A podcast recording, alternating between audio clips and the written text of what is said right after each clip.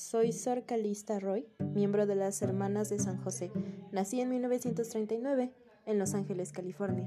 Tengo un máster en enfermería y una máster y doctorado en sociología. También desarrollé un modelo conceptual. ¿Lo quieres ver? Con la siguiente historia te enseñaré cómo puede ser aplicada. Te presentaré a tu paciente. Saluda, Daniel.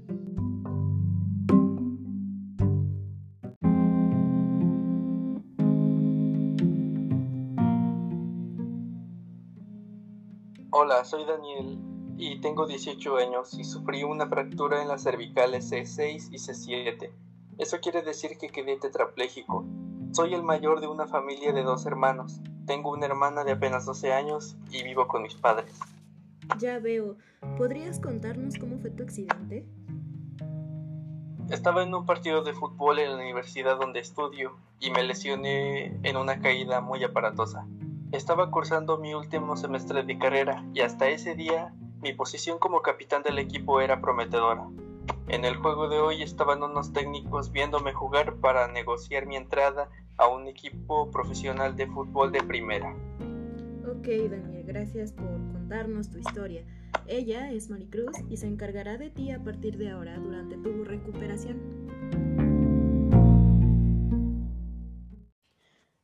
Muy bien, ahora analicemos a su familia. ¿Qué observas?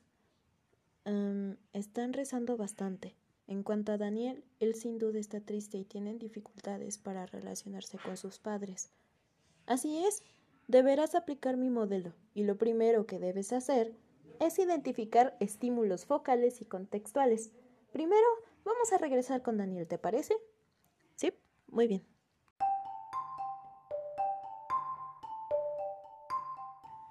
Hola Daniel, ¿cómo estás? Disculpa, no quiero hablar ahora, me siento cansado. Ay, lo siento, si me necesitas llámame más tarde. Eso fue rápido. ¿Salió todo bien? Nope, dijo que estaba cansado. No te preocupes, está en un proceso de adaptación. Dale tiempo. ¿Adaptación? Sí, yo lo defino como el proceso y el resultado por los que las personas que tienen la capacidad obviamente de pensar y de sentir, de algún modo consigue adaptarse de un modo positivo ante cambios que se producen en su entorno. En resumen, lo que queremos hacer es que Daniel se sienta lo más cómodo posible con este cambio.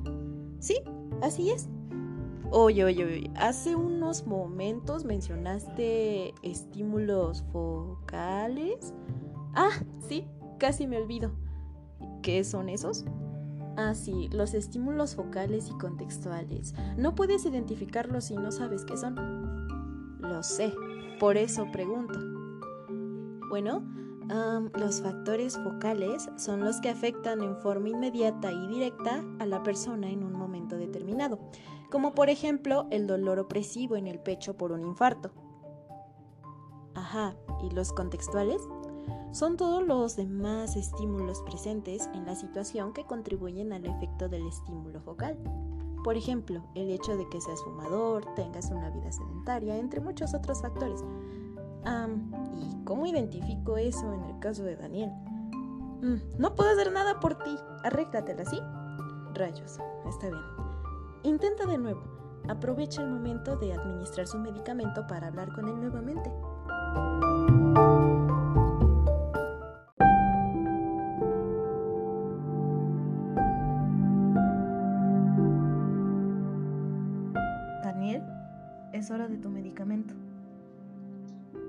Medicina, ¿para qué? Eso no sirve de nada. No hay cura para una persona tetrapléjica. Solo es para el dolor. ¿Acaso no te duele nada? ¿A qué dolor te refieres? ¿Físico? En este momento siento que me duele algo más allá del cuerpo. Mi alma se hizo pedazos, todos mis sueños, todo lo que entrené, todo se acabó. ¿Tu medicina puede curar mi alma? No. Eso pensé. Pero puedes contarme lo que necesitas. Sacarlo es una forma que te ofrezco para aliviar tu dolor interno. Lo que acabas de contarme es una buena forma de empezar. Hablar es esto cura. Qué absurdo. mientras aplico tu medicamento, ¿por qué no me cuentas acerca de tu hermanita? No tengo opción de cualquier forma.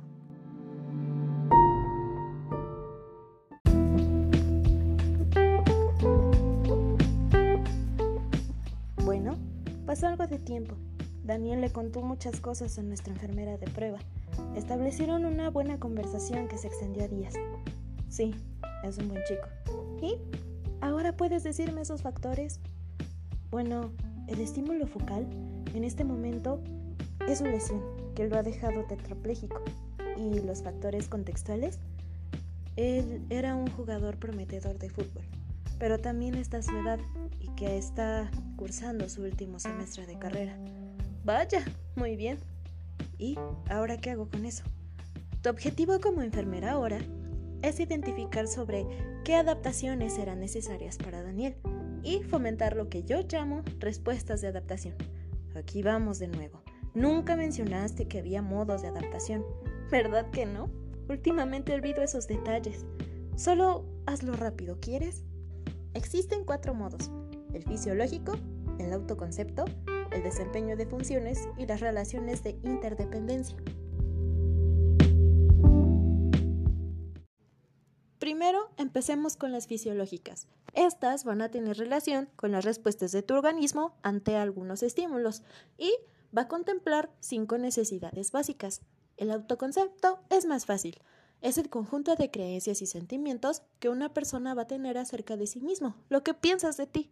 El desempeño de funciones es el conjunto de funciones que hace una persona en determinado momento, y las relaciones de interdependencia van a ser estas interacciones relacionadas con las formas de recibir y dar, por ejemplo, amor, respeto o valor. Bien, ahora veré cómo puedo acoplar esta información en relación con Daniel. Suerte, y vuelve cuando obtengas la respuesta.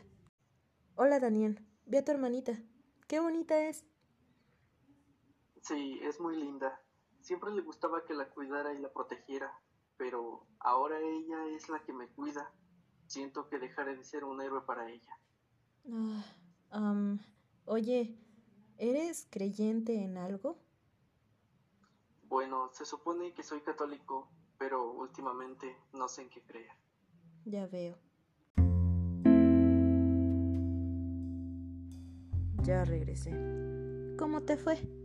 En Daniel, varios modos adaptativos están dañados, como el del autoconcepto y el desempeño de funciones sobre todo, su rol como jugador, como hermano, como hijo y como estudiante, y finalmente su interdependencia. Mm. Una vez que tenemos esto, debemos hacer intervenciones que promuevan una respuesta apta a estas adaptaciones. ¿Cómo qué se te ocurre, Maricruz? una remisión a psicología tal vez para Daniel y su familia también. ¿Y qué más? Mm, también ver, no lo sé, los procesos fisiológicos que están alterados. Por ejemplo, en su alimentación está eliminando o modificando su dieta. Tal vez sea resultado de su depresión. Vaya, hemos terminado. Es correcto. Pasaron los días. Después de la visita de la psicóloga, se ha notado que la familia está menos angustiada. También Daniel está de mejor humor, con él y con su familia. ¿Verdad, Daniel? Así es, procuro autocuidarme más en la alimentación y me ayudo en el movimiento de mi cuerpo sin frustrarme. Felicitaciones. Se nota un progreso en la adaptación de Daniel, gracias a tus intervenciones. Tu paciente dio una respuesta positiva. Oyente, ¿sigues ahí? ¿Entendiste mi modelo? Déjame saber si llegaste al final y también dime tu opinión. Puedes compartirme las cosas que anotaste y que te parecieron importantes, que crees que tengan relación con este modelo. Es todo. Adiós.